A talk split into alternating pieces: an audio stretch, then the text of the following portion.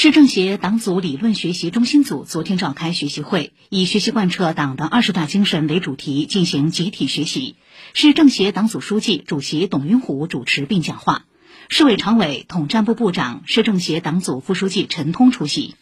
另据报道，昨天市政协、市委组织部、市委统战部联合召开加强和改进各党派团体在人民政协履职工作推进会。市政协主席董云虎、市委常委、组织部部长胡文荣、市委常委、统战部部长陈通出席并讲话。